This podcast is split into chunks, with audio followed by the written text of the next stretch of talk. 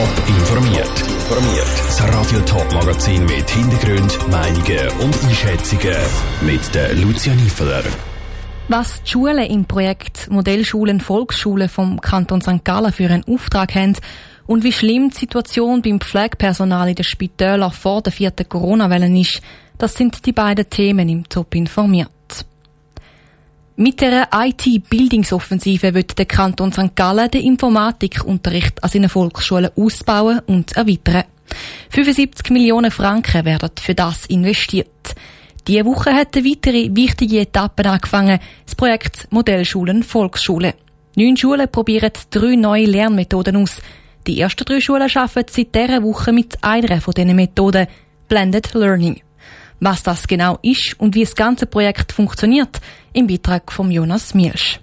Seit am Montag wird in drei Schulen im Kanton St. Gallen digital und analog gelernt. Genauer heißt da Blended Learning. So sollen Elemente aus der digitalen Welt in Unterricht gebracht werden und umgekehrt. Wie der Marcel Jent, Projektleiter von dem Teilprojekt, anhand von einem Beispiel erklärt. Im Französischunterricht probiert man im Blended Learning digitale Elemente einzubauen in einer Einheit, in einer Lektion, tut das neu aufbauen und findet da drin Erkenntnis, was gut funktioniert und was vielleicht überhaupt nicht funktioniert. Und beide Elemente sind sehr wichtig für alle anderen Schulen. Blended Learning wird an drei verschiedenen Schulen getestet. Es ist eine Primarschule, eine Sekundarschule und eine Sonderschule. Die tun sich dann untereinander austauschen. Die drei Schulen, die fangen jetzt an. Das sind jetzt die ersten und die gehen jetzt auf einen dreijährigen Weg von der Begleitung. Arbeiten auch ganz intensiv miteinander zusammen in dem äh, Fokusthema. Es ist ganz wichtig, es ist nicht nur das einzelne Thema, sondern es ist wie, wir sagen dem immer, das ist wie eine ganze Landkarte von digitaler Transformation und man leitet den Fokus auf einen Bereich. Und der Bereich ist jetzt Blended Learning. Die drei Schulen werden dann über eine digitale Plattform ihre Erfahrungen mit anderen Schulen und den Projektleitern austauschen. Insgesamt machen neun Schulen am Teilprojekt mit. Dabei werden sich immer drei Schulen einer Lernmethode widmen. Am Schluss werden die Erfahrungen gesammelt und austauscht.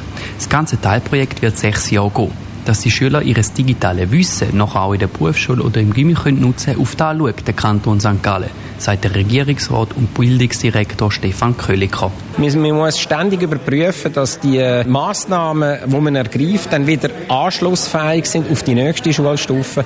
Das haben wir von Beginn weg gewusst, das wird anspruchsvoll, aber äh, das ist eine Aufgabe, die wir zu erfüllen haben und, und auch Werte erfüllen.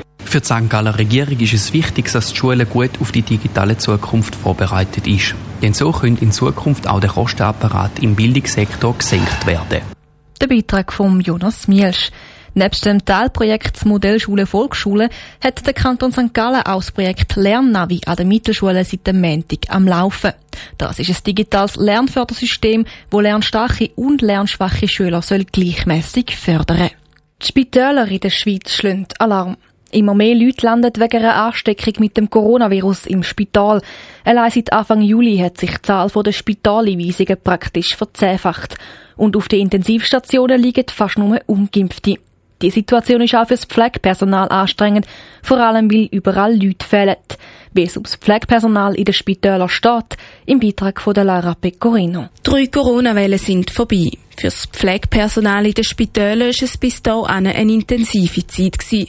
Vielen fehlt Kraft. Das merkt auch Barbara Detwiler, Präsidentin der Ostschweizer Sektion beim Berufsverband der Pflegepersonen. Bei uns im Berufsverband Pflege ist es tatsächlich so, dass wir sehr viele Beratungen haben von selber Pflegenden, die krank wurden an Covid, Long-Covid-Schäden, aber auch Leute, die sonst einfach nicht mehr mögen und aussteigen. Und es gibt tatsächlich Stationen, wo es bis zu 50 Prozent davon laufen. Man kann es leider nicht anders sagen. Das Personal ist also erschöpft. Und jetzt kommt die vierte Welle. Die Corona-Patienten einfach nicht mehr pflegen, kommen aber nicht in Frage. Damit das Personal nicht noch mehr an Anschlag kommt, richtet der Pflegeverband einen dringenden Appell an alle. Wir möchten gerne wirklich den Appell geben, schützt euch, haltet euch an die Regeln vom BAG, weil das wird das sein, wo auch die Pflegenden wieder müssen jetzt intensivieren und sich mit einsetzen für Covid-Patienten. Nebst den Massnahmen und der Impfung sei auch das Testen weiterhin ganz wichtig, meint Barbara Detwiler. Wenn die vierte Welle dann mit voller Wucht da ist, hoffe ich der Pflegeverband auch auf die Hilfe der Politik. Also ich setze fest darauf, dass wir da auch wieder Unterstützung durch die Regierung, ob es jetzt in den Kantonen ist oder auf Bundesebene, überkommen, dass man halt wieder anfängt, einschränkende Massnahmen beschließen. Welche das sind, sagt Barbara Dettwiller nicht konkret. Der Bundesrat hat letzte Woche angekündigt, dass er in Zukunft nur Massnahmen ergreift, wenn eine Überlastung vom Gesundheitswesen droht. Der Beitrag von der Lara Pecorino. Bei der Thurgauer Regierung stößt das Pflegepersonal auf viel Verständnis. Der Gesundheitsdirektor Urs Martin hat darum einmal mehr zum Impfen aufgerufen und angekündigt, die Informationskampagne auszuweiten. Top informiert, auch als Podcast. Mehr Informationen gibt's auf toponline.ch.